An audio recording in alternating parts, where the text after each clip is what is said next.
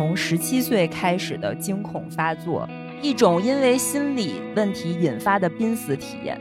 我我也有过，在三十岁以前，我没有指责他人，只有 就是指责自己。啊，我 我永远都是指责，所以你卷心理健康啊。道理你都懂，但是你就是没有办法忽视掉它。你认为这是个问题，只是因为这个问题是被社会构建出来的，社会认为这是个问题。你这个人，其实你只是有这个特点而已。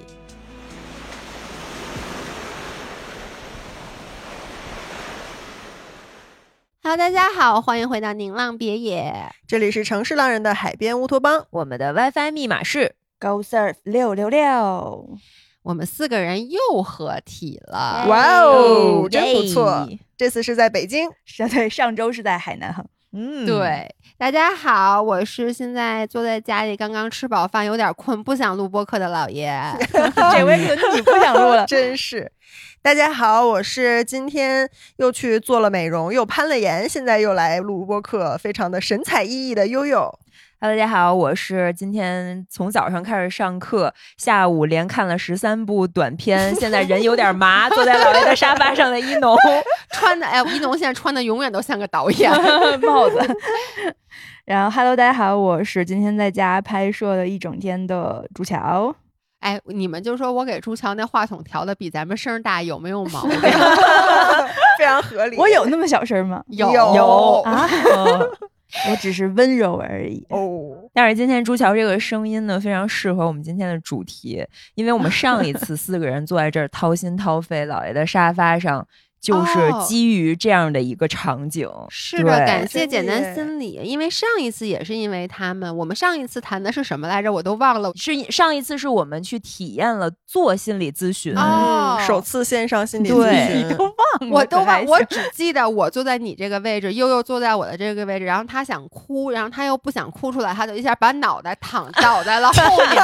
当时我觉得，哎呀，这个挺浪漫的，你只记住了这个画面，对我就记住了这个画面，但是你没记住上次你一直在和大家吹你是怎么和那个心理咨询师 给人家吹聊播客的 对，说自己什么问题都没有，对，然后他们就说你不可能什么的问题都没有，所以今天这期我们聊什么呢？就是我们想去坦白一下自己那些羞于启齿的人性弱点，就必须没毛病也得把自己毛病给说出来。就是四个人一旦聚齐了，就是往深处挖，就是剖白自己。做好准备了吗？今天谁哭？反正不能是我，反正不可能是不是我我了。大家可以赌一把。对我们现在也不知道答案。对，嗯那其实上一次我们是去做了心理咨询的体验，那这一次我们哎厉害了，这次我们去干嘛了呢？朱乔来给大家介绍一下。就是说，为什么今天要聊这个话题？其实是因为呢，我们再一次接到了简单心理的邀请，四个人都去上了简单心理的 UniSeed 的课程，这是一个心理咨询师的培训课。那现在我们四个人已经在不同程度上都有那么一丢丢学习了。然后其实呢，很多人在学习心理咨询师，就是在学习这个课程的过程中，大部分的原因都是为了自助自救。那其实我们四个也是抱着这样的心态开始的这个课程，所以今天呢，就想在学习的过程中，哎，发现到的人性弱点，来跟大家剖析一下，跟大家聊一下这个相关的话题。以及我们有没有真的学到一些可以自救的方法？对，有肯定有，我必须得跟大家说一下，大概在两天、三天前，我们四个人深夜十一点多，然后各自在各自的家里奋笔疾书，苦 苦苦学习。就是毕业以后很久没有这样，同时还有三个同学跟你一起，然后我们为了把这个课程学习的尽量全面，我们是把它的章节拆分了，所以我们每个人都学了自己非常感兴趣的那一趴。所以今天希望尽量给大家分享全面的一些知识，压力给到。哎，我可以展示一下我的笔记吗？我跟大家说实话啊，我在这儿，我先跟大家坦白，着急行吗？就是人性的弱点，先坦白出来啊。他们仨都学了，我就跟你们这么说，我就没学，我学的不多，就是我感浅学，我这是浅学了，为什么呢？在浅睡眠当中学习了一那天他们在说几个人在奋笔疾书，在好好学习的时候，我倒是在夜店，我一点不夸张，我坐在卡座里面戴着耳机在看那个课程，然后又在写笔记，然后我旁边那人说你妈呢？说你至于吗？然后。哎，弗洛伊德是不是说在梦里面反映的是很真实的东西？是这东西吗？是这意思要吧不？别说了。我我觉得也说，我当时学习的场景是我回到家，我就一直在反复的播放这些课程，然后伴着它我睡着了，然后半夜我迷迷糊糊的时候，老师还在讲。那所以今天我们就来这样，咱们先剖析一下自己的问题吧。行，就是说，在了解心理咨询之前，你会最想通过它来解决自己的什么问题 Yeah 对吧？来，从你开始吧，找到。行。我的第一个问题呢，就是从十七岁开始的惊恐发作，它在专业里面叫 panic attack，简称 PA，是真的 panic attack 吗？我也有过，什么叫惊恐发作呀？一种因为心理问题引发的濒死体验。啊？就是这是课程里的给的定义是吗？呃，这不是，这是我的总结。感觉它其实是焦虑症当中的一种体征的哦反应，就是你会瞬间感觉到呼吸不畅、心率过速，然后出汗，然后会眩晕，会觉得这个世界不真实，你的体感就是你要死了。我我也有哦过，而且我有过不止一次。这个咱们一会儿对一会儿开讲，展开聊对，再讲就是是什么 trigger 你的哦这个对 panic attack。然后第二个我想解决的问题是，伴随第一次发生的 panic attack 之后，其实持续了很多年都有这个 panic attack，然后它变成了一种特定的恐惧症。其实我有很多特定对象的恐惧症，比如说恐飞，就是坐飞机那。你这么频繁的坐飞机啊？这个一会儿也会展开讲，就是其实频繁的坐飞机其实是一种疗法。对，第三个想解决的问题就是原生家庭所带来的一些人格障碍，比如说自恋型人格、边缘型人格等等。其实我在学这些课之前，这些问题，我从十七岁到今年三十三岁，我就不停的在分析和阐释到底是怎么回事儿。然后我在这次学习当中，他们都帮我系统化和理论化，我发现了。就是确实是有这样的问题存在，且有很多人跟我一样。我有一个问题，就是那你是在上课之前就已经很明确自己有这些问题了吗？是的，而且我从十七岁有这个问题，我大概那个高中的时候，我就还是看报纸上就有这种信息，很小的一个栏儿，大概也就三平方厘米那么大的一个框，我记得很清楚。平方等会儿三对平，方就是它的版面只有三 平方厘米，就是它的是三乘三还是一三点乘三那是九哦九平方九平方厘米，边边长是三三厘米因为。三平方厘米太小了，你知道吗我也在想，对，就是当时他其实写的是抑郁症，就是抑郁症会带来什么样的反应？抑郁症当时才只能占九平方厘米，现在能占好几个版面儿，对我觉得。对，就是那个时候我们获取这些心理健康资讯的方式是非常非常少的，但是我嗯当时就觉得自己非常不对，所以我就在尝试去检索这些信息，所以我很早就知道什么是惊恐发作，以及就是包括比如说当你抑郁症的时候，其实是会有一些疑病心理，广场恐惧症、密集。恐惧症、幽闭恐惧症、诸多恐惧，其实这些都是特定对象的恐惧症的表现形式。所以我其实就是已经分析他好多好多年了。哦，我之前听那个简单心理的简丽丽，她在另外一档播客里跟鲁豫对话的那个言中花树，她说，她说心理咨询师就是比被咨询的患者更有经验的患者。所以我觉得这个其实就是没有说我是医生，你是病人，我是来治愈你的，而是我只是把我走过的这些经验总结出来，然后分享给你。然后其实就是心理咨询才只有一百，精神分析也只有一百二十年的历史嘛。对，嗯，哎，所以你这个惊恐发作的频率有多高？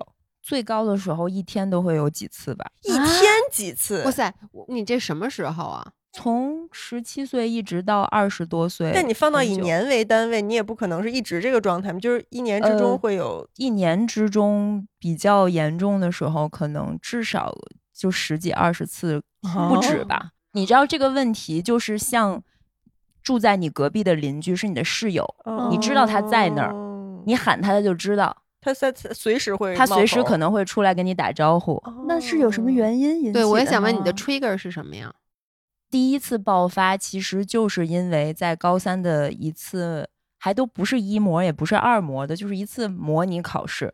然后当时我的生物成绩出来以后，我记得是远远的低于我的预期。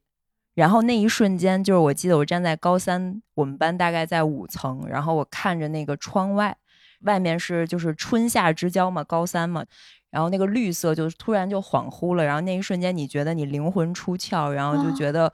一口气顶嗯。到天、天灵盖儿，然后你觉得你喘不上气，然后你就马上要昏倒过去，然后就心率巨快，然后就觉得要死了，嗯，那嗯呃，当时也没法监测心率，也不知道到底有心率肯多快定是高，肯定是高的。那那那你现在就是我现在说起来也觉得心率有点高。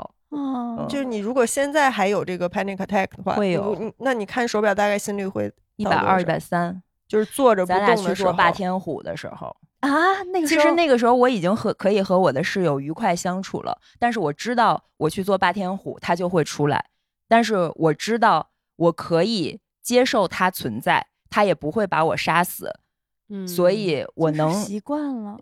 对，就是他们到现在也没有完全的从我的家里离开，但是我能更好的和这个室友相处。那你就前段时间说状态不好，然后心理测试得五分的时候，也会经历个这个过程吗？呃，那个时候应该不是，他其实惊恐发作属于焦虑症的一种体征嘛，那个时候应该更多是抑郁症。嗯，完了，我这问题是不是有点儿太 heavy 了？不不不不，这就是一躯体化表现，是的我这个词我也是通过这个课程里面我我我学到的。其实想分享一下，就是我我有印象中，我其实 panic attack 是三次，然后但我通过这三次，我已经总结出来我的 trigger 是什么，我是生理上的 trigger 先有。就是你生理上已经达到了那个地方，然后是因为一些现实中的事件把它引发的。那个菲弗莱也录了播客，因为当时我就在录播客之前 panic attack 的，嗯，所以我当时就热乎着，而且那是我第一次 panic attack。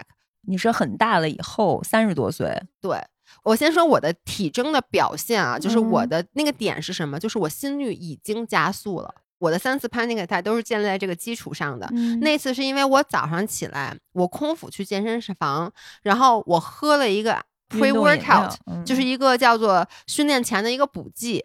然后那个 pre workout 它上面写的是建议就是喝半包到一包，我直接就一包就进去了，而且呢我还不会是过期的吧？不是不是，啊，就是那个那个后来我问了那个品牌方，他们说他们那个 pre workout 就是劲儿特猛。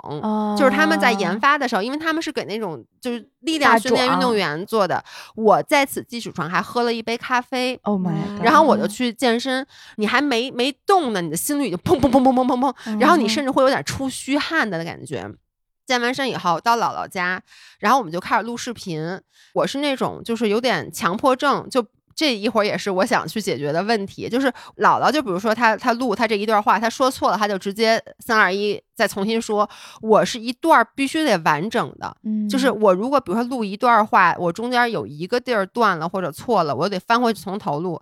然后你知道，当你心跳特别快，你有点懵，手有点麻麻，指尖有点感觉有人在拿针扎你的指尖那种时候，你的脑子已经是懵的情况下，我就说不对，嘴就老秃噜。然后呢，我突然一下就在有一次说错时候，我突然一下我跟张柏说，我说你先出去。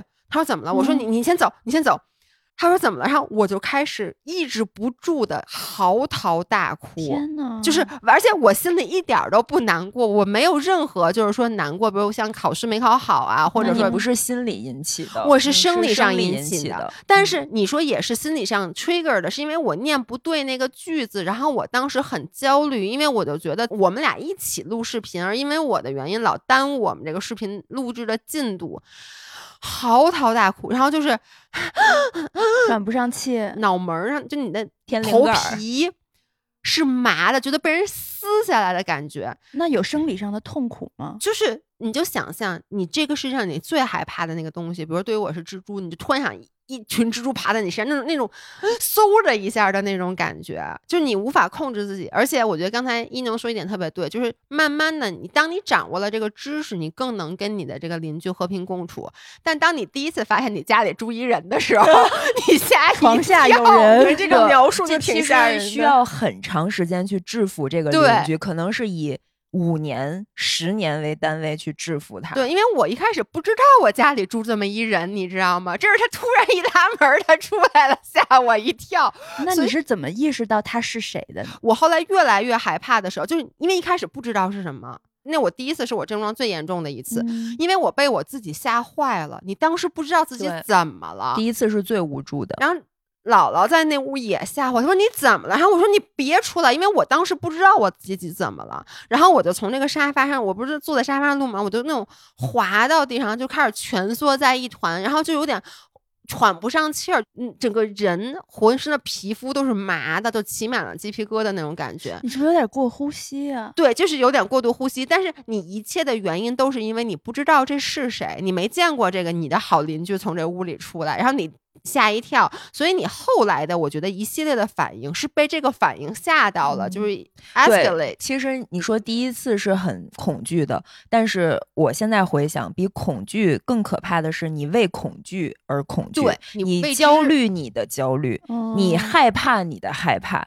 你担心这个邻居不知道什么时候会出来，会比他真的出来的第一次还要可怕。嗯，哦，对对，所以我后来就后来还再有两次，后来我回想起来，那两次都是因为我先已经比如空腹喝咖啡或者什么，就是已经生理上不适了。我有一次跟你一样的，其实我就是最近两年，就是我已经很久没有遇到这个邻居了。我 他一拉门又出来了我人一共有四颗智齿，对吧？我把上面两颗拔掉了之后，然后医生说你要把下面两颗分两次拔。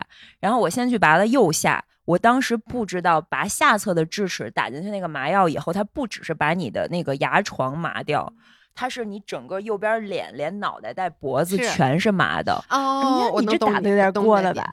不不过不过不过，下侧的智齿是这样的，那跟拔树似的，那哪是拔牙呀？那必须得打。就是它可能也根据你的牙的那个位置、形状。对，然后当时我是没有预料到它会整个麻的，然后我就坐在那个牙医的椅子上，心率一百七，天呐，然后我喊停了，我说等一会儿，我说我现在心率特别高，然后那个医生就看了，说是，其实我知道我是因为恐惧。恐惧我的恐惧而心率高，但不排除是有麻药的原因。然后那个医生就安慰我说：“没事儿，你喝个水。”说可能是这个麻药上劲儿了。然后在他的这种抚慰下，然后我缓了一下，才把这个劲儿稍微过去一点，然后才把那颗牙后来坚持着拔掉。然后两年过去了，我到现在还没有敢去拔左下这颗智齿。对，是那你当时的恐惧是？因为不知道麻药的劲儿有这么大而产生的对身体失控的恐惧，对恐惧就是对未知的恐惧嘛，失控失控就是，所以我很害怕。比如说医美，我真的没有办法做那种敷，我知道我没什么。就是上次我去录另外那个串台那平衡不了那个播客，我说有一句话特别贴切，我很懂他的道理，但是我依然不能对所有事情都做到。就是恐惧来敲门，你去开门，打开门以后，其实门外一无所有。我知道这个道理，我知道那个麻药不会让我死，我也知道它过一会儿就会过去。但是你还是陷在那个恐惧里，就没有办法。对不起，他说恐惧来敲门，打开门发现没有恐惧这件事，好让我觉得恐惧啊。有人来敲门，你打开门，开门那是谁敲的门？对，他说完这话，我能说我汗毛都立起来了吗？听了个鬼故事，吓死了。我听你们俩说完，我觉得我没什么 可说的。我也是这个感受，我也觉得你心里老健康了。哎，不是，你怎么不是你哭的时候啦？孙佳琪，你心里的我那个事儿也不是个特大的事儿，我觉得。你知道吗，老爷？我上次跟你说过一句话，就是。我有很多那个很悲观的看法，然后我我觉得我的价值观、世界观底层是悲观的，但这个悲观就像一个 BGM 一样，就它就是一个底色，它一直在那儿，嗯，但是它不影响我快乐，不影响我去追求一个让我觉得更舒适的生活。你老觉得说我好像有很多很悲观的想法，一些那个对未来不太抱有乐观的期待，但是那些东西就是已经融入到我的身体里了，它。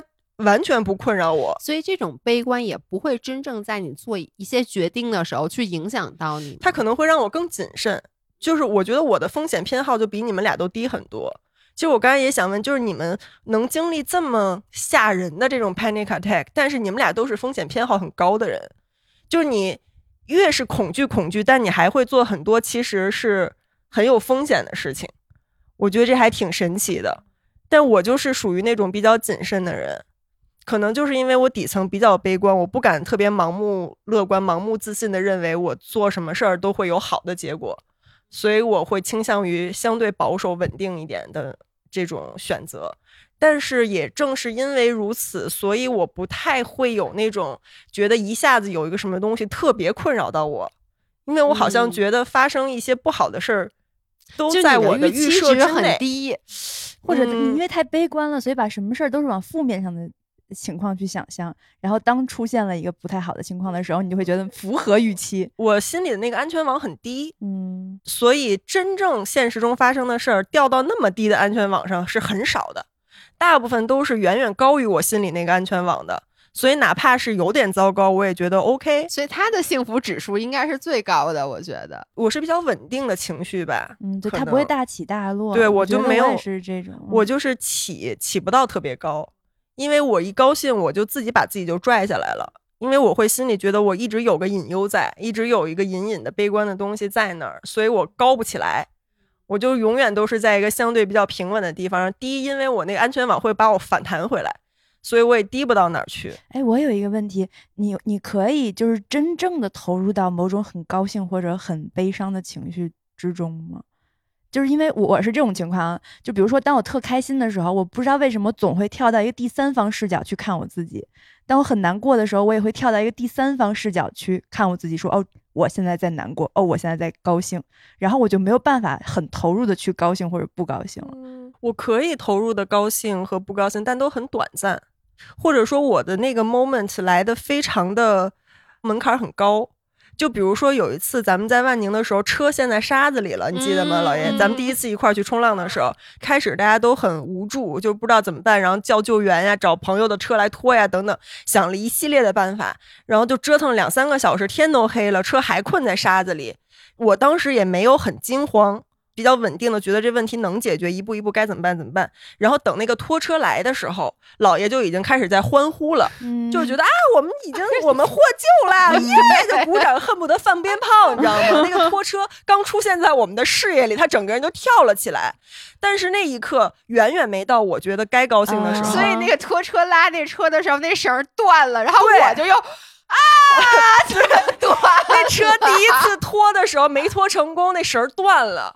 所以老爷他已经开始庆祝了，但是断的那一刻，他整个人又 又崩了，就又嗯荡下来了。就天哪，怎么又不行了？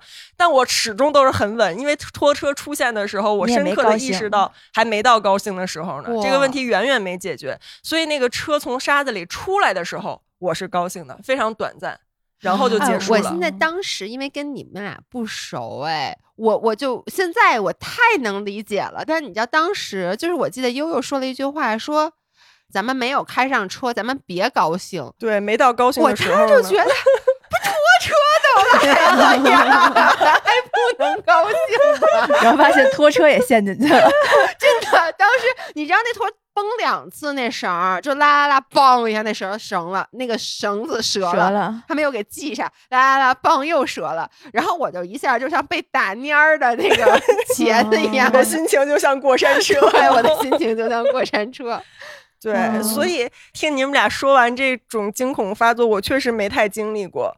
我觉得可能是因为我的那个承受力比较弱，我自己觉得啊，因为我总是在给自己建心理防线，就是这个冲击对我来说强度太大了，我觉得我承受不了，所以我就在一直在控制自己，有意无意的。所以你没有设置那么高的期待。比如说，同样啊，假设也是高三一次很重要的考试，然后这个成绩出来比你预想的低很多，我就没有那个我谓。没有那个欲望。我首先就觉得不可能，我的成绩出来比我预想的低很多。啊对这件事儿不存在。为什么不存为在？什么呀？考完试瞬间我就知道我会得多少分了。而且你你在什么水平，你自己心里都有数。对啊，但是就是会出现，比如说他考了一个就是你从来没有复习过的一个东西，不是你尽在掌握的事情。就是那我考了多少分，我这题答没答对，它是有标准答案的呀。我就是就你的意思是说，你答的时候就已经知道你考的好不好了。对呀、嗯，但我我也不太会有这种情况，而且我觉得我高三的时候的心态就是，我觉得我比如说最终我的高考成绩可能是超出一本线六十分还是七十分，就大概这个水平吧，就比一本线高六七十分。但是我的那个心理预期就是，我觉得我考砸了也能考上一本，这就是我的安全网。嗯，嗯我没有这个网。我的安全网就是我知道我有可能会考不好，但是我也有那个底儿，就是对自己还是有点数的。就是我考砸了，我也能上一本，一上一本这个结果，哪怕是一个不好的一本，我也能接受。往上呢，你说咱能不能真的考到北大预录取的那个分数线？极小的概率，但我不去做那个期待。其实我觉得，我回过头来分析，就是你是一个在那个时候你已经是有个人主体性的人了，而我在很长一段时间都没有，我所有的预期都来自于其他人对我的期待。嗯就是我的心理破防是来自于我没办法交代。嗯，我懂。首先没有下限，就是差肯定是不行的。其次，好是没有上限的。那你就是永远也好满意不了。对，所以我直到最近这个月，我才终于对我的人生 百分之百的满意了。就是。在此之前，就是总是觉得好像有什么东西没达到，然后因为那个评判标准不在你手里，我终于在就是自主的选择了，自主的选择了。我现在觉得我所有的主体性来自于我对自己的认可。上次在《宁浪别》，你看我看那本书，虽然它其实是讲那个性工作者、边缘女性的，叫《他身之欲》，它里面引用了一个社会学里面的一个概念，就是个人主体性分成两个层面，一个是社会主体性，其实就是指你来到这个世界上，你知道你的能力是什么，你能达到这个社会对你的预期是什么。第二个就是你完成了第一步以后，你要有个人的主体性，就是你内心的 calling 是什么。你到底想做什么？你想去成为谁？但是我是这两个东西一直交织在一起，在此之前，就是我永远达不到那个他人、社会、别人对我的要求，所以我永远都欲求不满。但是我内心的 calling 我也没有办法压抑，所以我觉得就是把这个东西捋顺了以后，才能达到你说的，就是你对自己有一个，你看你描述都是我知道我不会考到比一本线低。我当时拿到那个卷子的感觉就是完蛋了，我怎么回去交代？完蛋了，我考不上好的大学，我怎么交代？完蛋了，我会不会无法达到？这是和原生家庭有很大关系的。对，嗯，对不起，我就是还是有点困惑，就是这个生物学的卷子出现在我面前了，然后确实有有一些题是我没复习过的，那我在我答的时候，我就会默认这题我错了，这题我错了，这题我绝对错。可能考之前或者考的过程中都还有一丝希望、期待，对。真的看到那个分数的时候，你才发现这是事实。嗯，就那一瞬间，你才需要真正的让自己去面对这个结果。然后它和你的预期没有办法匹配。那我看那个卷子的时候，我就已经在心里给自己打预防针了。对对 对，预防针打的非常早。就是从我开始答这道题开始，我就开始琢磨这这怎么出这么难？这怎么我不会？这科我没考好，那我怎么办？我是应该。回去埋怨自己没有好好复习，还是应该埋怨这题怎么出成这样？在我的世界里，没有埋怨这题怎么出成这样。在 在三十岁以前，我没有指责他人，只有 就是指责自己。我我永远都是指责。所以你心理健康啊？嗯，为什么要怪自己呢？这个学海无涯呀，你怎么能把所有都学到呢？对，这就涉及到后面就是聊那原生家庭的问题了。嗯，所以我就说，看完你这个，感觉我这不是啥事儿。你的人性的弱点写的什么呀？我拖延慢节奏。不是，但是我觉得人和人之间的，就是你感受到痛苦的点是不一样的，没有必要拿自己的痛苦和别人的痛苦咱也不是比惨。对对对，是我的点是想说，我确实也不是特别痛苦。对，我觉得悠悠他上一期就说他的心是大海嘛。刚才他在描述他的情绪的时候，就没有特别高，也没有特别低。我想这就是给我好浪的大海啊，对不对？不是太平静的大海，也不是湖，也不是开水湖，也不是海啸，这就是我最喜欢的大海。但有时候我这个浪可能也像开水湖，它也不稳定，但大多数时候它是可以容纳进去。就是你扔个石子儿，对大海来说肯定不是事儿。你除非就是原子弹爆炸了，那肯定也会掀起一些就是比较大的，对对。但是就是能激起我特别大反应的，可能相对少一点儿。所以写人性弱点的时候，我写了一个拖延，这可能是最困扰我的事儿了。但这个说实话也是属于，就是我自己是已经和他和解了的，但是属于在社会身份里，我觉得这是一个问题，做事儿比较慢，就是比较像树懒嘛，对吧？就是比较啊。就是说话也比较慢，然后做事也比较慢，而且我做任何事儿，我觉得我需要一个比别人更长的启动时间和冷却时间，我没有办法特别快，我不知道为什么。就是像一农说，他可以很高效的飞机上一下写六个文案，然后可能一天上学，你还可以在课间的时候或者放学的时候再把工作处理。对我来说，简直就是一个噩梦，就我简直无法想象这一切是怎么做成的。我高三时候就是这样。行，孙老师呀，是真的慢。就是，但是他很厉害呀，就是他慢，他并不耽误事儿啊。但他真的慢，我跟你说啊，我们上个礼拜冲浪，然后我不是逼着大家都八点钟出门嘛，然后后来发现你们都不八点，你们不是老晚吗？那好，那我就自己先去。比如七点半，我在吃早饭的时候，孙老师已经起了，甚至在我还没出门的时候，他已经下来了，已经开始吃嗯早饭了。就是在你的概念里，这是一个五分钟就可以出门的状态。对呀、就是我六点五十起，我七点半已经出门了。我在海里面就等他们，因为有时候我下海去那个浪特别好，我是属于我要碰上好浪，我就特别希望我的好朋友们都在海里面，我们一起追逐嬉戏，我想 Pop corners 也在海此起彼伏。急了，对，大家都在海里，然后呢，给我急的呀，就不停的看表，就是不来，然后我在群里就喊也不来。我没闲着。对，后来我就问他，我说你干嘛呢？我说我走的时候你都已经下楼吃饭了。他说那可不得慢慢吃吗？就是我咬那一口，我且得嚼呢，不然我咽不下去。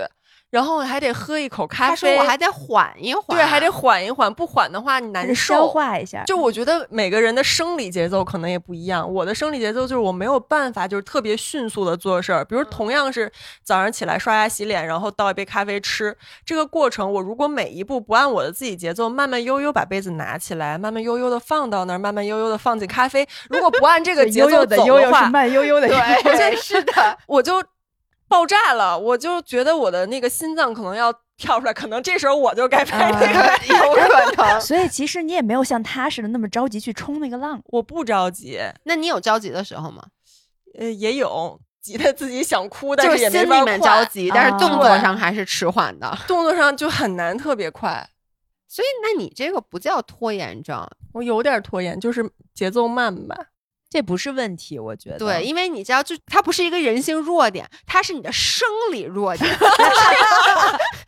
是就跟我有副乳和假胯一样，是没有办法去解决的。你对，知道吗所以我已经逐渐的和这个事儿和解了。但是不得不说，你也不能说他完全不困扰你。你有时候，比如说看到你身边很优秀的、效率很高的朋友在做一些事儿的时候，你是会感觉到压力的。没觉得，是没觉得你有压力。我有，我只是不表现出来。因为他表现压力也特别慢，你知道吗？你没发现悠悠说他觉得你卷到他这件事儿是在你已经卷到他四年之后他才跟你说的，啊，可不咋的。他他才有功夫把这事儿给发酵出来，你知道吗？对，就可能因为还是小时候有那种好学生心态，有点在作祟吧。就是因为那个主流的评价标准就是高效是好的，高效是对的，然后你应该一天之内你能完成越多事儿越好。工业化社会，对，所以你就会觉得我这么慢，我这么拖延，我一天只能做一件事儿，别人能做八件事儿，就好像我不够好，肯定会有这种这种心态在。但是我是逐渐的在和这个部分去和解的，但也不能说它完全不困扰我。我们那老师说了，最富有的人是什么？就是从前有座山，山里有座庙，庙里有个老和尚讲故事，讲的是什么？从前有座山，山里有座庙。我觉得你已经达到那个境界了，坐在一个山里，然后中间一小亭子，小亭里面有个小人儿，然后坐那儿讲故事，多好、啊！在那儿爬那山呢。就爬上去了，讲个故事再下来，这一天就结束了。确实，我就是这样。嗯，老爷呢？你有什么人性弱点？你的弱点都在播客里讲过了。对，而且我能说句实在话吗？就是我觉得我现在基本上已经和我的人性弱点和解了。我觉得我的人性弱点特别特别多。你要真说是人性上的弱点，其实我觉得我可能比你们都多。刚才一农说的 panic attack 我也有，我恐惧的事儿，我觉得可能是咱们这里面最多的。我又怕高，又怕什么，怕体检，怕体检，对，而且嗯非常怕体检。但是我现在已经就是。咱们这期不是说人性的弱点，你要把它说出来，并且想去了解它，了解它之后，你就可以和解。我觉得，包括咱们一会儿会说到这个简单心理的这个课程，就未必你和解了之后，你就能把自己的这些问题都解决掉。但是你可以像一农说，就是你跟你的邻居，你先 acknowledge 他，先你认识他，你别老说我屋里没住人，这样子每一次邻居出来的时候把你吓一跳。但是呢，你就先知道那屋里有一人，所以当他下下一次推门出来的时候，你就说啊，我知道他怎么回事儿。那我现在想想，你可能会掌握一些工具去跟他和平共处。所以我觉得我以前最想解决的人性的弱点有两个，第一个就是。我就是特别把自己的评价体系依附于别人对我的评价之上，就不存在我觉得我怎么样。就是咱俩是一样的问题嘛，所以可能容易 panic attack，就是你自己的主体性没有建立，都是外界对你的认知。对，所以我觉得一农刚才说你们都不能理解，就是你只要就考试考，我没有一次生出来到现在啊，没有一任何一次失败是我觉得我对不起我自己的，我都是觉得我哦对不起，要不然比如说以前考试考不好，是觉得怎么跟爸爸妈妈交代，就觉得对不起父母。包括我在国外留学的时候，比如我要 fail 掉一门课也好，我有一个考试考不好，我想的都是我爸我妈在国内那么辛苦，然后他们赚钱供我在国外读书，而我却还把这门课 fail 掉，而 fail 掉一门课的意味着是一一千六百加币，这个嗯是钱，就是我从来都没有想过这件事儿对我会有什么影响。就比如说我非要这门课，即使我会想到它影响我的 GPA，我也是想，哎呦，我这 GPA 别人一看说，哟，你什么你多少分儿啊？啊，你才三点九，什么三点八呀？你真的很低，都是这种想法，从来没有把我自己放在那个中心去想过。所以就是这件事儿。让我从小到大就为什么我能嗨的时候很嗨，low 的时候很 low，因为我自己没有给我自己构建一个体系去认评可判自己评判自己，嗯所以嗨的时候很嗨是什么？我是能因为周围的一个人的一句很不经心的表扬和嗯肯定。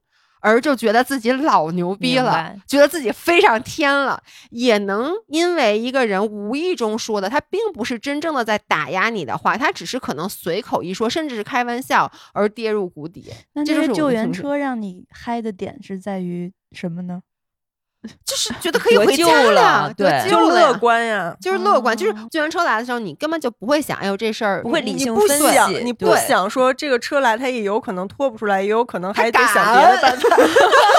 就他叫救援车把我拖出去，这么乐观，对你这这个乐观和对和自信，又跟把自己的这个评判体系依附于别人身上，我总觉得是有点矛盾。其实我觉得它是一个套餐，我觉得可以这么说吧，就是我任何一件让我特别高兴和或不高兴的事儿，我自己真正的理性思考，觉得这件事儿值不值得高兴的成分很少，参与度很低。对我自己的哦参与度很低。我看见一辆拖车来了，我立刻就觉得，我根本就不会想这有没有这个拖不出去的可能性，拖车直接等于出去了。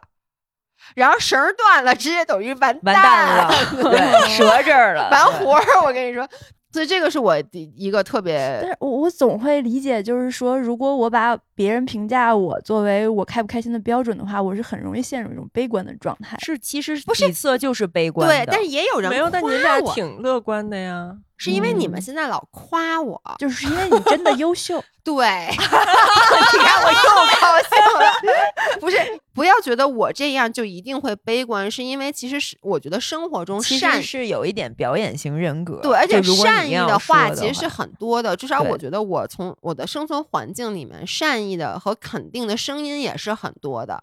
我觉得这可能跟我存在的环境有关系，没有把我变成一个。悲观的人，但是因为这个体系的构建，就导致，比如说，我就说我以前经常会，比如嫉妒姥姥呀什么之类的，是因为当把我和他放在一起的时候，可能大家因为姥姥她的实质条件肯定是更好的，所以别人总是会去，就是跟你不熟的人，你现在说这句话又丧失了你的个人主体性。不不不，为什么他就一定是更好的不是我就是从，比如说就从长相来说，咱们就实话实说，姥姥确实长得漂亮，身材好。那当把我们两个放在那儿，然后呢，当一个不了解你的人，他只是纯看外貌的话，他可能会先去肯定姥姥。那这件事儿就是说会对我有影响，而且小的时候会怎么样呢？因为我妈老会说说那张文雅得多少分儿啊？就是每一次我跟我妈报告任何一个事儿的时候，因为都是我们俩一起做的，我妈说：“哎，那张文雅呢？”所以就是，就我妈对我的这个评判体系，永远带着和别人的比较，都有一别人家的孩子对，永。远我从小长到大，永远有别人家的孩子，而且你这个别人家的孩子很具象，更痛苦了。就永远是你玩的最好的那个玩伴。但是恰巧我又是一个我喜欢去跟优质的朋友做朋友的人。你看你们仨都坐在这儿，对不对？哎就是我可能永远去找的那个跟我一起能被对比的那个人，都会是一个很优秀的人。所以我妈总是会说：“那那谁谁谁呢？”然后就会让我就嗯陷入那种、那种感觉。其实就是你说的这些问题，就是他课程里面讲的这个人格障碍。就什么是人格障碍？就是自我认同和人际关系上有错位，它会影响你生活的方方面面。其实就是你对自己的主体性的认可和你与周遭所有不管是亲密关系、友谊、家人、伴侣的关系的这个错位，会造成。就是包括比如说偏执型、分裂型、分裂样，这个反社会型、边缘型、表演型、自恋型等等，讨好吧，会讨好对，就是人在面对一个冲击。一个创伤的时候，就是包括比如说你妈妈拿你和张维亚比较，这就是一个创伤。在心理学上有四个反应，叫四 F，就是战、逃、僵和 讨好。他是真的学了，这个是我没上这课时候我就知道，是因为之前有一个我们我们公司有一个 Jessie，他上过这个课，他给我们分享过，就是战就是指你要 fight，逃跑就是 flee，僵就是 freeze，freeze，然后最后一个讨好嘛，fun。对，然后就是说你会通过这四种方式去应对一个创伤，所以这是人的本能。其实我我看了他这个课以后，我觉得做这个精神分析，包括心理分析，他都是把很混沌状的这个东西有意识的把它模板化，然后理论化，分门别类。其实他们都是交错在一起的。对，嗯，但他给了你一个可以循着这个脉络去一点点梳理清楚的地图，对，对，对，对，对，就是其实有点像刚才说的 panic attack。当你不知道这个是什么东西的时候，你就会越来越害怕，越来越害怕。其实，当你一旦弄清楚以后，比如像我，我一旦弄清楚，我更多的是因为生理上引起的，或者说像我现在知道了我的很多，比如说我的这种。讨好型人格也好，或者很依赖于他人对我的评价系统，也是因为可能是我从小的时候，我妈就一直就把我跟别人对比，我从小的评价永远是建立在和别人的对比的这个情况。或者我妈经常会问：“那那谁谁谁夸你了吗？”经常问：“老师夸你了吗？”今天，所以你为什么会永远把自己的建立在别人的评价体下？因为你从小收到的就是这样的信息。那我现在就知道了，但知道这件事儿呢？不一定，我当然肯定比小时候好了，但他不可能。我觉得我现在就是那么一个人，你让我现在变成一个，比如像悠悠或者像姥姥那样，就是那种完全。只听自己内心的那是不可能的，但我能做到一点，就是我知道这以后吧，我就承认，然后我就反复的跟我周围的人说，你知道吗？我特别需要你们的肯定，然后就 PUA 身边人，PUA 身边的人，包括 PUA 网友，你知道，大家真的现在在群里面，比如姥姥去跑马了，很多人会问他姥爷说，姥爷别伤心，姥姥跑马，但我们还是最爱你，真的，我就说你高兴吗？我不高兴，我说我谢谢你们，然后包括像。比如说姥姥上礼拜，比如说跟基普乔格那个拥抱什么的，然后那两天因为我工作特别忙，大家就会说姥爷这两天都没出现在群里，姥爷是不是伤心了 是吗？所以，我我没有高兴和不高兴，但我就内心我很感谢大家。就是我为什么说这个社会其实是很善意的，即使我觉得你是一个可能更依附于别人对你评价才能够比较自信的生活的人，这并不能把你一竿子打倒。只要你生存的环境是一个相对善意的，对，然后你稍微的你是有能力把身边的环境变成善意的环境，对，这是一个很重要的选择善意的环境。嗯，朱强呢？我就是就是一直以来，包括我第一次去看心理医生，也是因为当时是一个暴饮暴食的状态，然后我想去想方设法去停止我这个暴食的状态，我才去看的心理咨询师。结果我我是上完这个课以后才意识到，原来我当时遇到的那个心理咨询师真的不是一个很好的咨询师，因为我上课的时候就专门去挑了那个跟食物的关系那个章节去看了一下，然后有一个叫神经性贪食症，嗯，完全符合我，就是它每一条就是 bulimia，咱们都是不是？但是我以前不知道，其实跟食物的不好的关系其实一共有三种。说说嘛，不是我不想说，是我没有完全记住。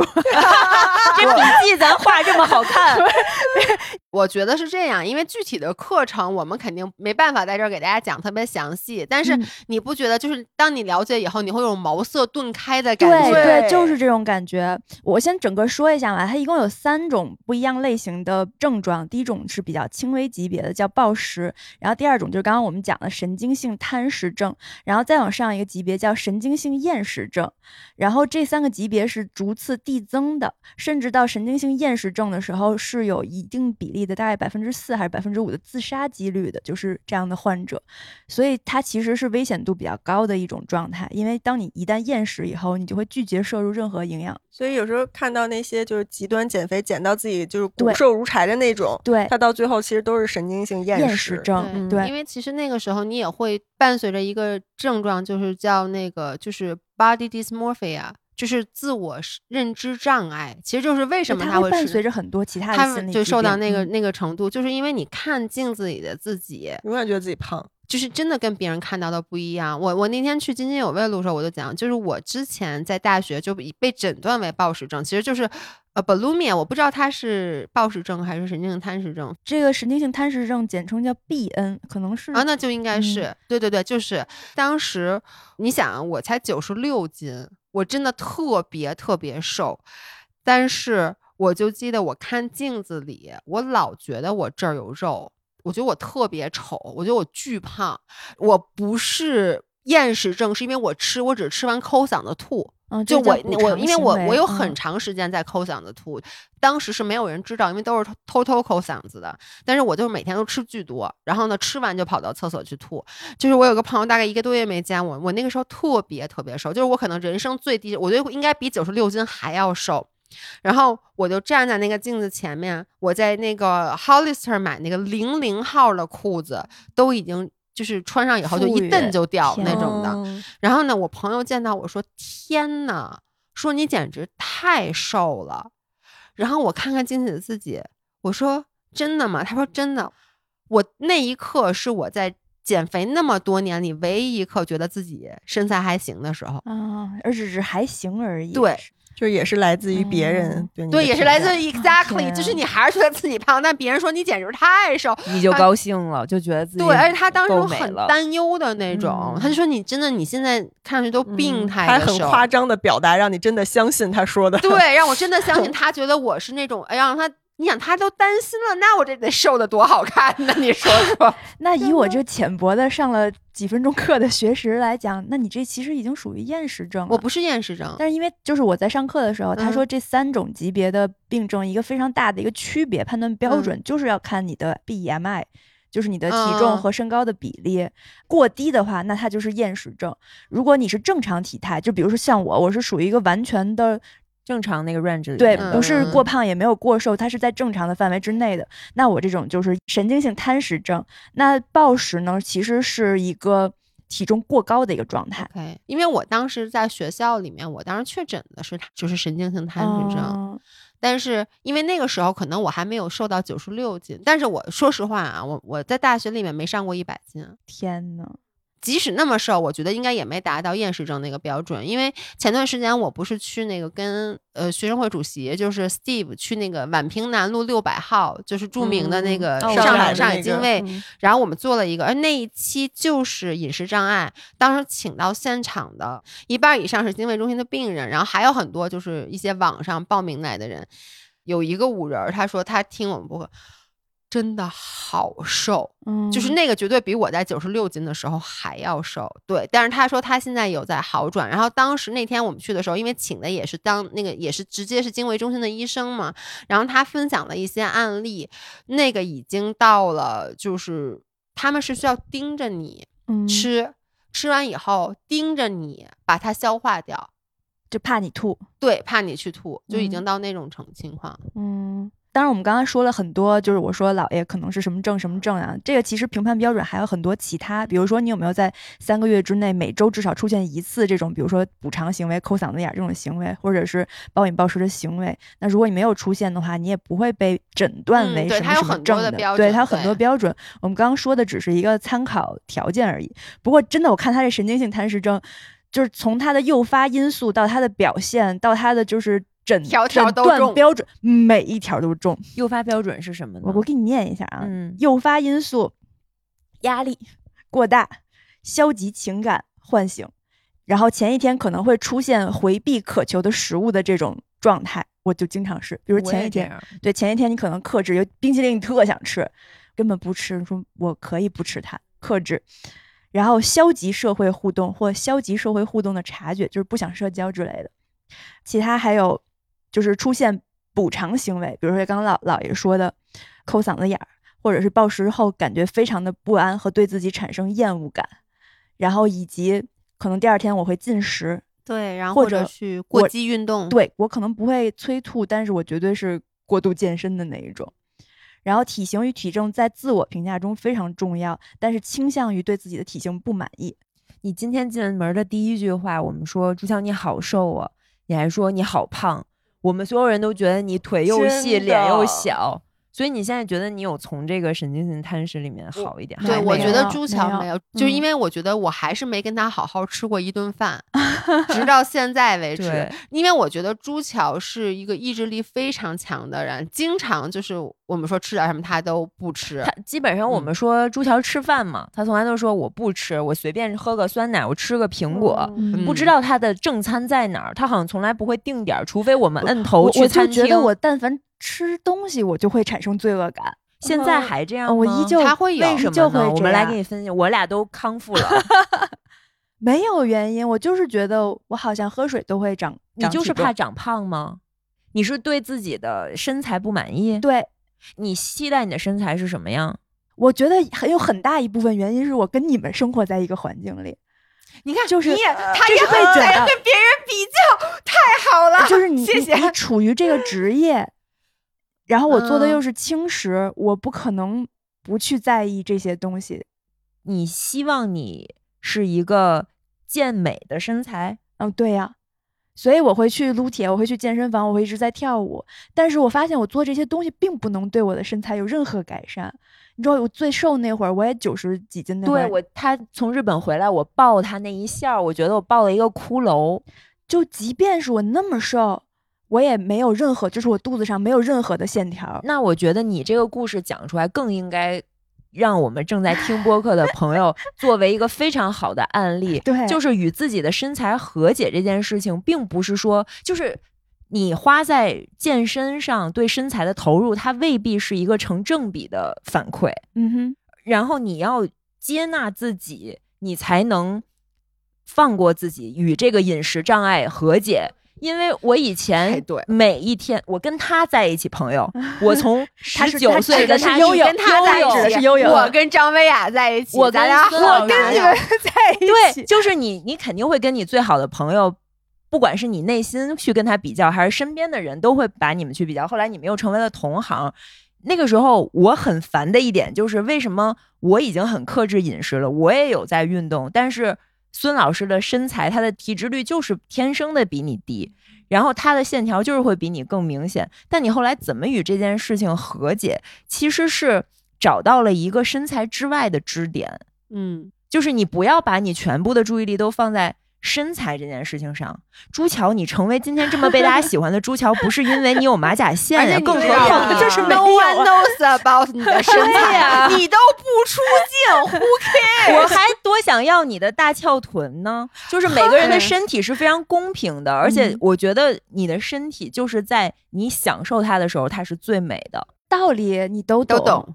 对吧？但是是你就是没有办法忽视掉它，这个是我的问题。嗯我觉得慢慢是可以需要一的定时间，因为我我觉得刚才一农说句话特别对，就是我我最近在跟大家分享我和食物的关系为什么越变越好，我觉得是因为我打破了底层的联系，因为以前食物。直接与你的身材是划等号的，那我很在意自己的身材，我就觉得，哎呦，这个食物这个东西我就不能多吃，因为它会让我的身材变得不好，它会让我变胖。后来我是这几年，我先是慢慢的不在意自己的体重，没那么在意自己身材了，所以我其实和食物关系变好的路是第一步，我先停止称体重。半年之后，我才开始慢慢的一点一点的改善跟食物的关系。因为当你脑子不再那么在乎身材的时候，你的食物和你外貌之间的这个联系就被切断了。但是我现在甚至觉得，并不是说是我的外貌跟我让我感觉我不好，怎么怎么样，我就坐在这儿，我就觉得我肚子上面有褶，我就难受。谁没有啊？我懂，嗯，就是尤其穿 leggings 或者这种紧身的衣服，你就觉得有你往肉要流坐一定是会出来了有的。但是你就这是正常的人类的感受，你接受它。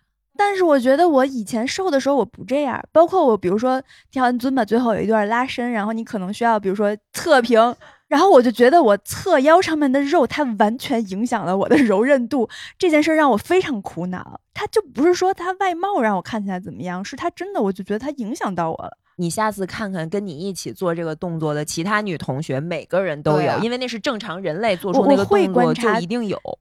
他们有没有不关我的事儿，明白吗？就是我的这个 碍着我事儿了。所以他这个确实是需要通过一些心理学的手段嗯去疗愈的。嗯，嗯，就还是刚才说的道理，他肯定都知道。对对嗯但是爱丽丝她现在道理知道了，嗯，对嗯所以就是我我刚刚提到这个话题是最开始说，我一开始去做心理咨询，为什么我觉得那心理咨询师不好，以及我上了这个课以后，我仿佛突然知道什么叫好的心理咨询师了。是我举一个反例，就我刚开始去那个咨询师，我跟他说我有暴食的症状，我觉得我是暴饮暴食，然后他就直接问我一个问题：你催吐吗？我说没有。他说啊，那你就只是吃的多而已。那他也太不负责任了。对他也太没有知识了，他一定没有上过我们这连 UNIC 的都没有上过。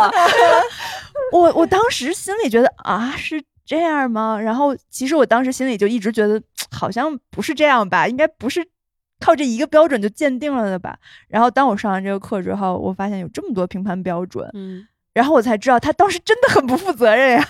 嗯，确实实是。嗯，所以我觉得学这个课至少能让我们辨别这个心理咨询师的水平有没有至少比我们上过 UNC 的 强，对吧？对，或者你你知道自己真正适合的心理咨询师是什么类型的，你知道嗯什么样的对话是合适的。这个我觉得是我这次上这个课最大的一个收获，就是我才第一次知道，原来心理咨询师有那么多流派是的，是的，就是以前你会觉得心理咨询师是同一类，就他就是去解决你那些困扰的，然后好像都是要给你挖原生家庭啊，没错潜意识啊。我那个他说你就只是单纯的吃的多而已，你这个吃的多嗯是一种补偿行为。我们来聊聊你的原生家庭吧。嗯，你一定是缺失什么，然后就开始挖了。就你会你就觉得哦，好像心理咨询就应该是这样的，就只有这一种。但是你学这个课以后，发现原来它有那么多流派。然后我们最常见，或者说我们在国内最常见的这种，其实是精神分析，这也是在国内最占主流的一个心理咨询的一个流派。但同时还有那么多种类。我们在这个课里面，老师把它分成两大类：人文主义阵营和科学阵营。对，然后每个阵营下面有五六个吧不同的这个流派，然后每个流派有自己的理论，有自己的世界观，以及有自己的一些心理上面的治疗方法。所以我就觉得，通过这个课的学习以后，我至少知道哪个流派是适合我的，或者当我出现有什么样的问题，我更倾向于选择一个呃哪个方面的心理咨询师能针对性的解决我这个问题。我觉得可以简单跟大家说一下，这个心理咨询里面，刚才说过有很多不同的流派，主要分人文主义阵营和科学主义阵营。然后其实简单的理解就是说，人文主义阵营是以人为核心，一切都是为人服务；然后科学主义阵营它是一个更可量化的，有一个、呃比较切实可行的操作手册的，好像不管是谁来按照这一些方法都可以去执行的嗯流派。对，所以具体有哪些流派，大家也可以自己再去了解一下。那我想问你们，有没有自己觉得自己适合哪一个流派，并且觉得真的获得了一些疗愈自己的方法？哎，我嗯能先说一下，就是现在国内其实最主要，就刚才我们也讲过，是精神分析这个流派的。是这是国内的现状，然后在美国的现状，它是呃认知行为疗法，叫 CBT，是属于科学主义是属于科学主义阵营，就是现在美国比较实行这个阵营。这个阵营有一个巨大特点，就是它让你见效快，对疗效巨好，但是复发率比较高。然后在欧洲的话，是两个都是五十五十这样的一个状态。那科学主义阵营让我感觉就像是连锁咖啡店，就非常的标准化操作。你不会喝到特别难喝的咖啡，但你可能也很难喝到特别有灵魂的那种不会踩手冲的，对，不会踩雷。但是好像谁来你都能喝一杯，对，喝一杯咖啡提神，这个功效一定能达到。但是你不会喝到说让你觉得。非常值得称赞的，然后太好了，就非常适合对我的口味的那种。然后人文主义阵营就好像全是精品的手冲店，因为它就完全个性化的，打造，对你是什么样的人，他用他的一些方法，它不是一个量化的，不是一个精准的操作手册，它是根据你这个人，然后也根据这个咨询师和你的适配度，所以有些人可能就觉得很烂。我喝了一杯难喝的咖啡。就是我我遇到的，哎，对，那有些人就是会觉得哇，这个我简直喝出了一种，就这个人是我的 soul mate 的那种感觉。对，这是我自己的一个感受。我是觉得，所以就不太会踩雷这一点，其实所以你是更喜欢科学主义阵营这边的。它是实验性的，它所有的治疗方法都是根据实验数据推算出来的结果。只要我改善了什么什么什么，这个人就应该可以怎样怎样怎样，所以它是可以比较能够对症治病的。嗯，我的理解是，我觉得人文主义就是更定性，嗯就是它是偏聊天儿和人天人合一的这个路数。嗯，然后讲究关系，其实就是心理咨询师和来访者的关系是建立区别于你生活的所有亲密关系之外的一个绝对可以信任的亲密关系。那个马斯洛就是提出马斯洛的需求理论金字塔的那个人，他说心理咨询的状态是一种 peak experience，就是登峰造极的感觉。其实我后来想，就是你在生活中难以遇到一个你可以敞开心扉、无条件信任的人去聊天儿，而在心理咨询里面能做到。所以我觉得那个人文主义阵营主要是以这个方式来操作。然后我理解的科学主义其实它是定量的，而且特别是那个行为认知疗法，其实它是通过。身体的驱动反向影响你的认知，就是他说人的认知是不能被直接改变的。就是我觉得运动其实就是一种行为认知疗法的干预手段，包括就是它的这个呃暴露疗法、脱脱敏敏疗法，其实就是让你，比如说你 panic attack 是心率心跳过快出汗，但是当你在运动的状态下，你自然的会有这个。这个心率过快的这些体征反应，你就会习惯这个状态，你不会感到恐惧你的恐惧、焦虑你的焦虑。我能说我，我当我学习到这两大阵营大概是什么样的一个逻辑的时候，我就放弃了科学主义 阵营，我就完全倒戈到人文那边儿。哎我就但是我觉得得暴露疗法是是对它一定是有用，一定是有用。但是我是会更喜欢人文阵营的那一边儿。但是当我前两天看到一农发微信说他在学校上了一节表演课，然后说上的热泪盈眶，觉得表演就是一种行为认知啊疗法。就是就是是表演的式的，你你你给大家讲讲。表演其实就是你要认知自己身体的过程，所以我们前两节表演课都很像咱们健身，像瑜伽，就是它让你先关注自己的呼吸，先找到哪儿是哪儿静下来，你先知道你的身体怎么控制，你你的意识怎么控制。然后当时老师做了一个很有意思的这个实验，就是特别简单一个游戏，就是两个人手掌相对，然后。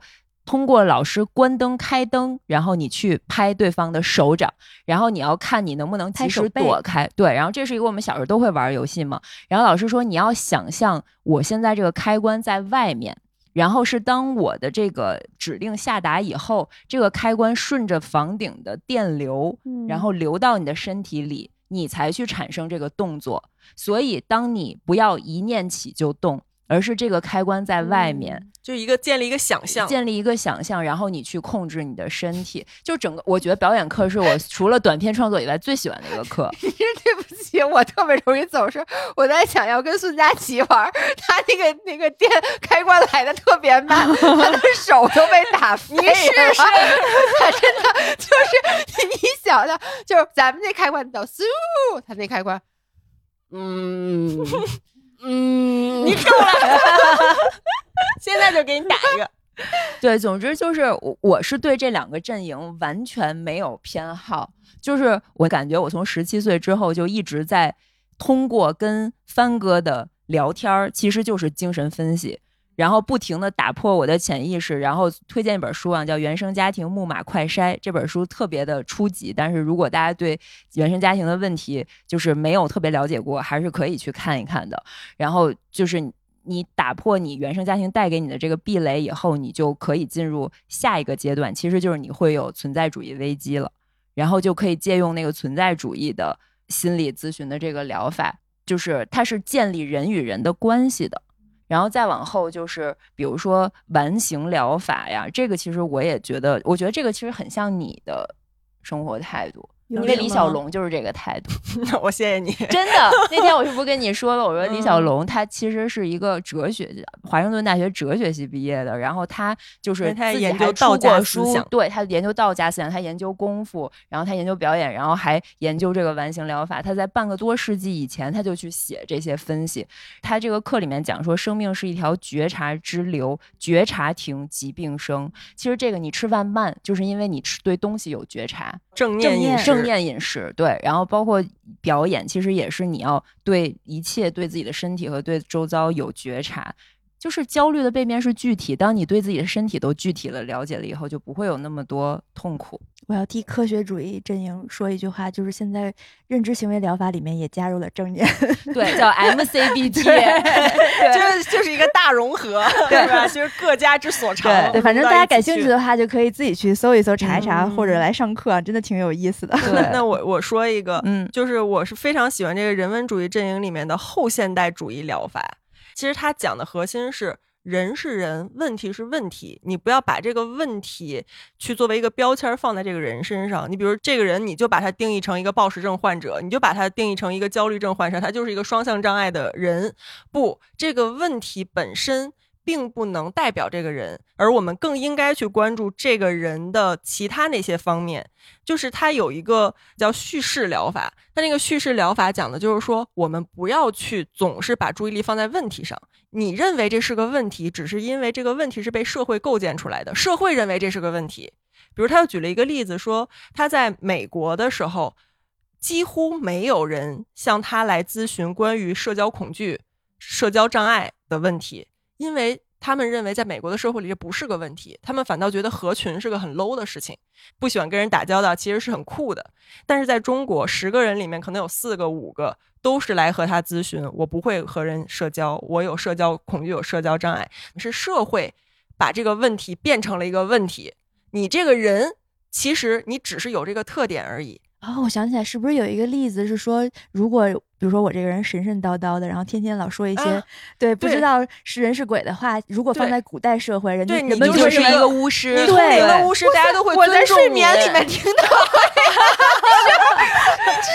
我突然觉得我在你醒过来了我的突然潜意识被唤醒学习。到了。半梦半醒的时候听过这个，非常有用。所以，但是在现代，你如果这个人总是说这些神神了鬼了的，大家会把他送进精神病院，觉得你是精神分裂，对吧？对所以他有一个理论，就是说说我们要去正常化、去中心化，就是我不要去定义什么是正常人，否定那个定义一切标准的那个权威。就不要有一个主流的声音告诉我们说人合群是正常的，人外向是正常的，人不暴食是正常的。就所有这一切，我们全都把它打碎，全都抛开。然后那个叙事疗法就是说我不要把注意力放在你的这些问题上，而去放在你真正感兴趣的事情上。它就是说，你比如说你是一个有某方面障碍的人，这是你的问题故事，但是我们抛开它不谈。比如说，他会说你生活里面喜欢做什么事儿，就是聊出来他很喜欢画画，然后他会帮助这个来访者把他的这个故事去构建起来。去如何从小到大，这个画画这件事儿在他生命里的意义，他是如何是一个独特的个体，一个独特的灵魂，他自己独有的生命力在哪儿？而这个故事构建起来以后，就是说你那个正面的东西，那个你向往的自我越来越大的时候，那个问题会逐渐的缩小。所以总的来说，就是这个后现代主义的这个叙事疗法，就是让你去关注自己除了问题以外的部分，而当那个部分被放大了，你觉得对自我的认可更加深了以后，其实你原本认为是问题的问题，也许就不是问题了。对，所以这个是后现代主义疗法非常打动我的一点。我觉得我好像一直在有意无意的在用这一套讲故事的方法在疗愈我自己。就是当我觉得我和社会的关系，或者我和主流价值观产生了一些矛盾，好像自己有点不认可自己的时候，我会给自己建构出一个新的故事，一个独属于我的故事，然后我就觉得我很好。嗯，然后学完这个课以后，我就会觉得，哦，我原来这么多年一直给自己的呃所谓的洗脑，哦，原来其实它是有理论依据的。我也是这个感觉。哦，这个感觉真的很奇妙。就是你以前还会觉得，哎，我是不是一个太喜欢强词夺理的人？我这怎么自己心里有这么多奇怪的想法？这合理吗？但是现在他告诉你，这其实就是一种心理的疗法。是的，我跟悠悠的感觉一样，就是我回想起来，我从十七岁到现在给自己的这一套疗法总结成就是 on move，就是 on the move，你怎么还给自己打广告就？是植入不一个是不是是真的，因为我当时想这个名字的时候，我觉得它就是在诠释我一直以来疗愈自己和世界建构关系的这种方式，就是结合运动、阅读、有觉察的生活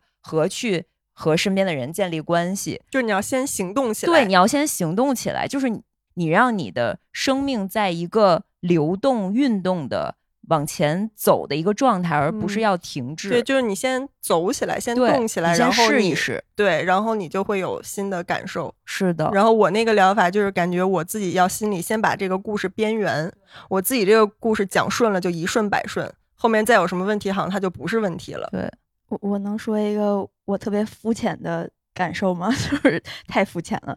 就是明白了心理咨询师和马大姐之间的区别，是什么区别呢？就是说，像闲人马大姐这种就是街道居委会似的热心人，她最大的特点就是她会很快的带入到你的角色，但是她会替你下一个定论。嗯，比如说有女生来跟她说：“哎，我跟我老公吵架，我老公说什么什么什么。”她的第一反应就是那一定是你老公的错。不行就离。对，因为她也是个女人，她一定会站在女人的角度上去思考这件问这件事情，而且又是你来跟她说的，所以她一定会站在你这边，疯狂的给你骂她老公，所以她就是会很快的形成一个假设，就是告诉你判定出来谁对谁错，并且她非常非常的坚定。然后第二点就是她可能会带入很多个人情感，就是她是会把自己的经验。和经历以及他听到过的故事带入到你的故事里面，他可能会说：“男人都是这个样子的，没事儿，不就是这么点儿小屁事儿吗？鸡毛蒜皮，我见多了，你这很快就会过去的。”然后他说这些话的时候，他意识不到自己已经把自己带入到你们的关系里面去了。而且，并且他把自己放在了一个更高的位置，他去俯视你和你的问题。对，真的深陷在这个痛苦里的人，他没有办法得到安慰，他反而嗯觉得更痛苦了。因为你认可了我的痛苦的合理性，所以我没有办法从这个痛苦里解脱出来，并且更加觉得我的痛苦应该继续是合理的下去。对，那我嗯应该怎么办呢？或者你说，呃，你们这点事儿都不算事儿，可是我觉得是事儿啊，那我应该怎么办呢？然后另外一个呢，就是他可能是同情多于共情的。就是俯视的嘛。对对，他说：“嗯哎呀，你好可怜呀、但是他没有办法，就是说我来跟你一起难过。嗯，所以这个就是心理咨询师和闲人马大姐最大的一个区别。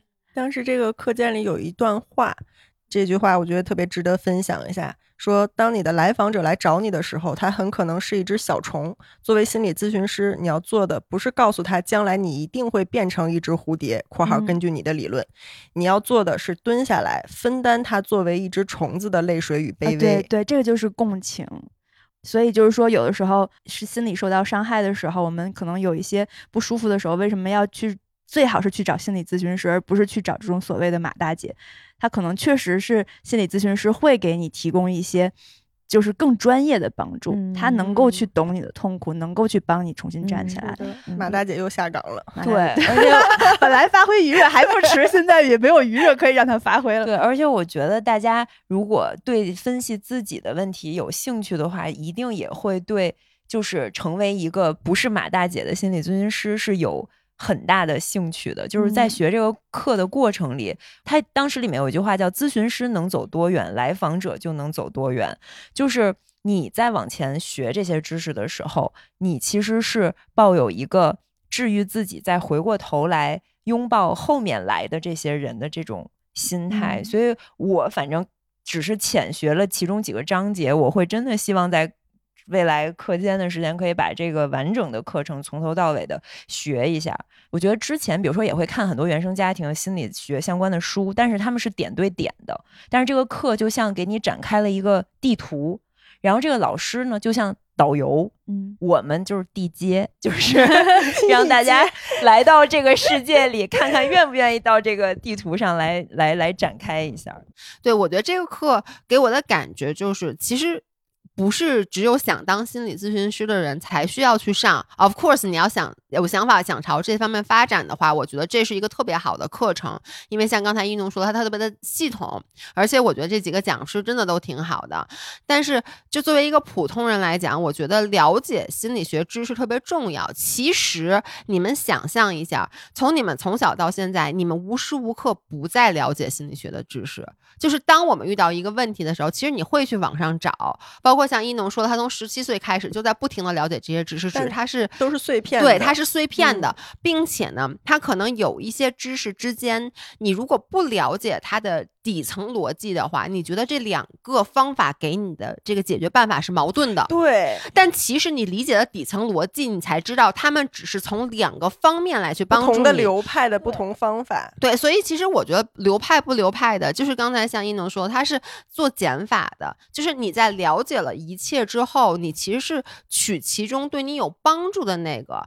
你知道，我觉得这课程像一个工具箱，就是我们每个人都需要有一个这个工具箱。然后呢，你以后遇到了问题，这个问题你可能用这个螺丝刀，那个问题你可能用那个螺丝刀。但是你第一你得有，第二你得知道我用哪个。所以这个课程就是。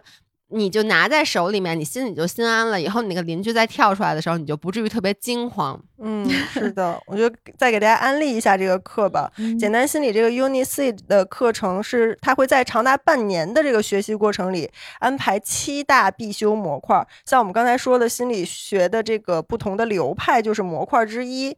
然后它有二百八十节的精华课程，非常系统的是包含了个体发展心理学、心理流派理论、临床心理问题。咨询技术应用、咨询伦理和法律等很多这种基础的内容，所以是可以带大家从基础的这个理论开始学习，然后逐步的去过渡到初步实践，能够拥有一定的这个应用的能力。嗯，虽然是线上的课程，但其实这个里面老师也都安排了一些配套的作业，甚至还有这个助教的社群。我觉得有同学有助教一起学真的很重要。然后语音答疑等等这些互动板块都可以在课程结束之后帮助。这些学霸同学想要渴望进阶学习的，还能从简单心理的平台再为你提供更多专业的心理咨询师的培养计划。对，就除了我们上的这个 UniSeed，它是一个六个月的课程以外，然后还有一个长达两年的系统培养的一个项目。这两年的项目就相当于是一个专业的心理硕士的课程了。对，所以如果你对这个课程感兴趣的话，那么我们也给大家要了这个听众专属价格，在简单心理 uni 里面回复“宁浪别野”，咱们的专属价是三千一百二十元。那本期开课的时间是十月二十六号，你也可以在 show notes 或者评论区了解到更多的课程内容。嗯，哎，时间很紧，抓紧上车。对，好的，那期待咱们都学完了以后再深入交流一下。也期待咱们的听友要是上了课，多给我们留留言，然后咱们互相剖析一下。而且 我在想，咱们四个又都学完这课，咱们就都有这工具箱了。以后其中任何，比如像刚才朱桥这个毛病，咱们就可以三个人一起，围剿好的方法，按头每个人使用一个不同的流派，通过不同的方法把它给治好。它分裂了。对，你们拿我做实验的这个样子，就像是。我对小白鼠，它就是科学阵营。